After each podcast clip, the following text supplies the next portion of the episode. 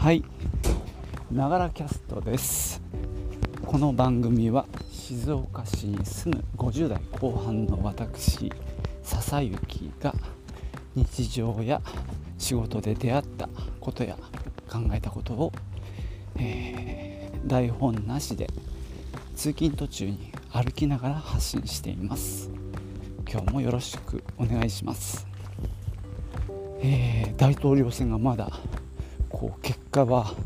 決着ついてないんですがバイデンさんがこうじわじわと有利になってる感じですね。はいどうなるんでしょう。あのトランプ節は相変わらずですね。やっぱ郵便投票がまあ、えー、違法だというか、まあ、そういう論調でこう戦おうとしてる感もあるんですけどもまあ郵便投票の全てが違法であったり無効であるってわけでもない。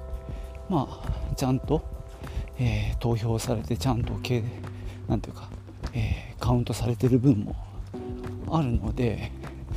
全てを無効にすることもできないと思うんですよね。具体的な証拠があってここに50票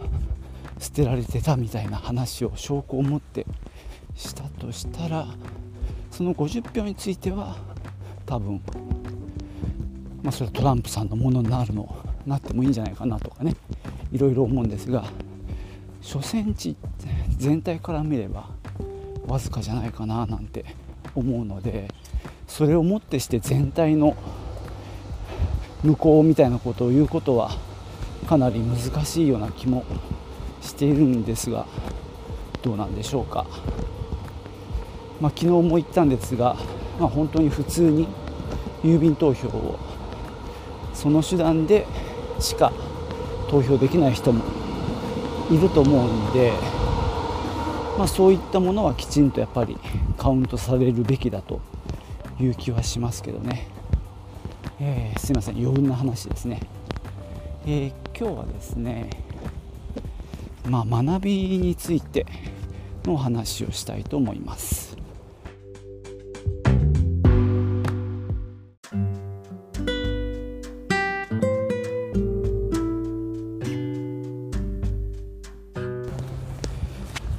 とですね今朝ね、えー、新聞を見ていましたらあの大阪万博のロゴを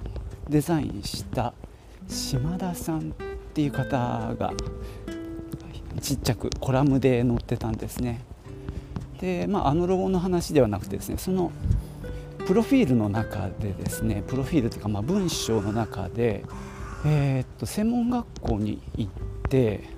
行ったんだけど中退したって話でそこにですね矢印を100種類書くっていう課題の意味が、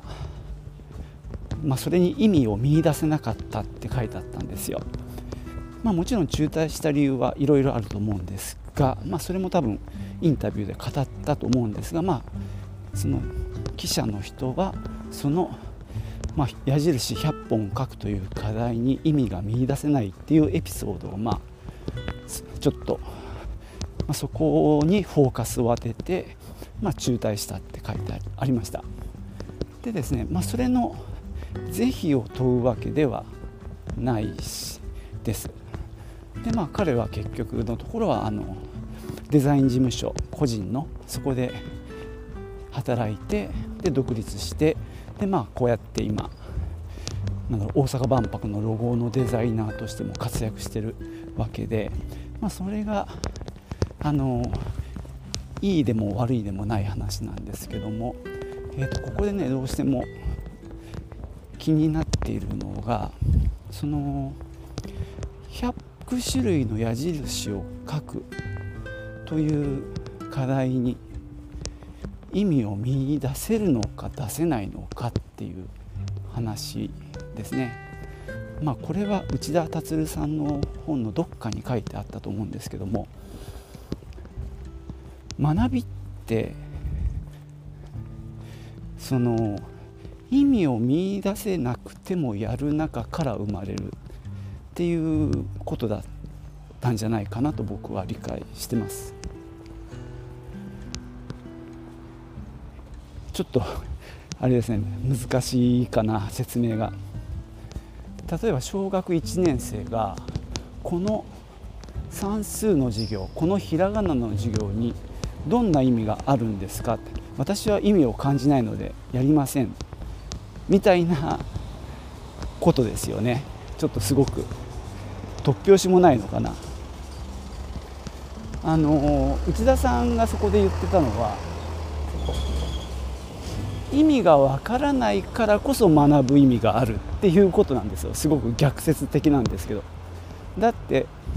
この学びに意味がわかる。あじゃあこの学びに意味があるっていう判断ができる時点でもうそれは学ぶ必要がなくなってますよね。なのでその矢印を100種類書くっていう課題は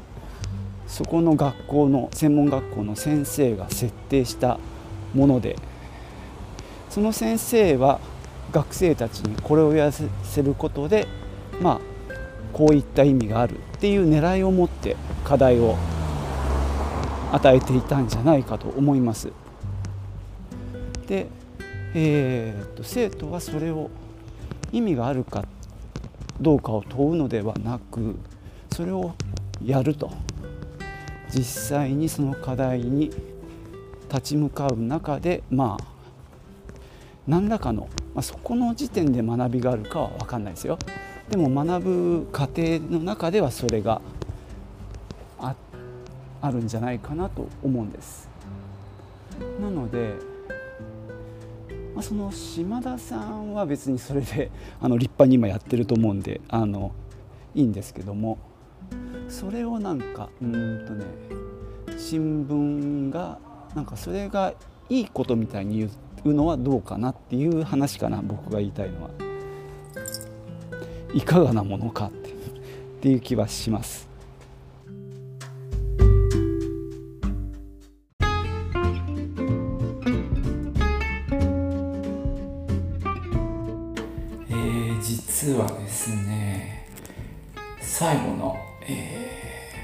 ー、自宅まで歩くところの録音を間違って消しちゃいまして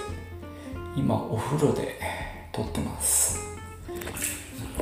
えー、ちょっと音声が違うと思いますし声もかなり緩いかもしれないですね。でさっきまでね話したのがまあえー、学ぶ意味がわからない。からこそ学ぶ意味があるっていうかなり逆説的な話でした。つまり学ぶ意味がわかるっていう時点で一段上にいるわけですよね。そうすると学ぶ意味っていうのは、まあ、ないとは言わないんですが、えー、ちょっと違うのかもしれないですね。まあこれが全て言えるわけではないとは思うんですけどもなぜ学ぶのかわからないけど学ぶ。そしてそれを経て後から振り返ってあこれを学んだんだと分かる。っていうのが、えー、学びの持つ、まあ、一つの形かもしれないですね。もちろん例えば大人になってから自分の必要なままあ勉強するとかっていうことはもうそれは見通しを持ってやることなので、えー、それはそれで普通にありますよね。まあ、むしろねこういう資格を取りたいとか免許を取りたいとかっていう、まあ、そういう勉強もあるわけでそれは効果が見えてますよね。こうすればこうなると。ただ、えー、それが全てではないっていうことだと思いますそれを言ってるとうんやっぱり成長がないというか自分の予測のつかない部分での成長っていうのかなまあ僕の行ってた時代その大学とかはね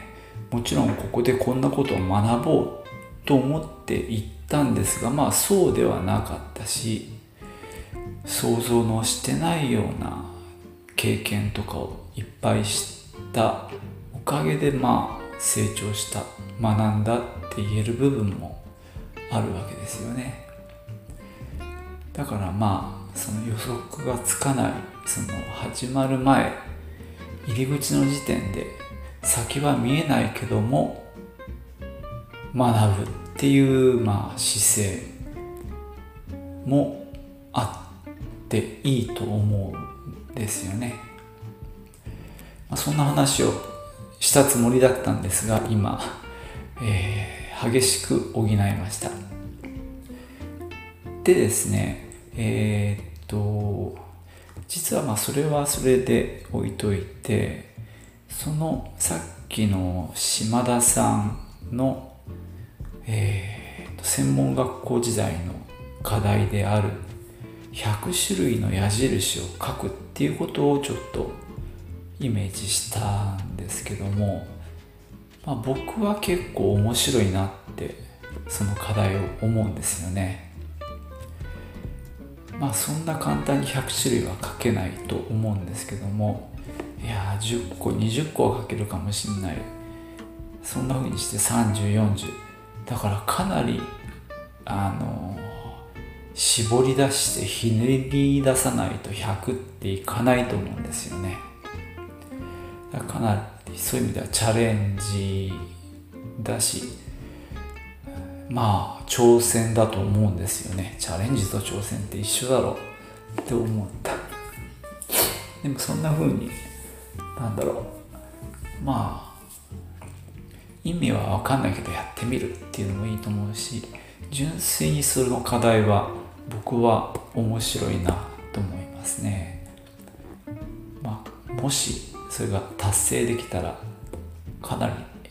満足感もあるでしょうしまあクラスメートがねどんなの書いたのか見てみるのも楽しいと思います。さっきね消しちゃった分にはここでブルーノ・ムナーリの話をちょっとしたんですよ。まあさらっと言うと彼の本の中に「顔」っていうタイトルの本があってそれはねまあ、ちっちゃいサイズのはがきぐらいのサイズで、まあ、そんなページ数も多くはないんですけどもこの1ページに56個もっとあるかな。顔のまあスケッチじゃないなどっちかっていうとデザイン化された顔単純化された顔。まあ例えば簡単に言うと目を点々で描いて鼻を縦棒で口を横棒でやると顔になりますよね。そういう単純化された顔のイラストが延々ずっと続いてる一冊っていうのがあってこれがまあある意味あの矢印の課題にも似てるんですけどもいろんなパターンの顔を彼が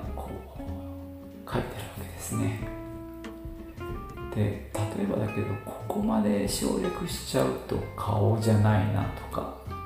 あるいはその同じ顔でもニュアンスを変えてみようとかこういろんなこう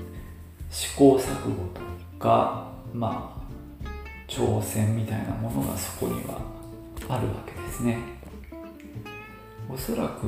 ムナーリはそれを楽しんで危機として喜んでやったんじゃないかなって、まあ、勝手に思うんですけど。も、まあ、そんな本があるもんですからね。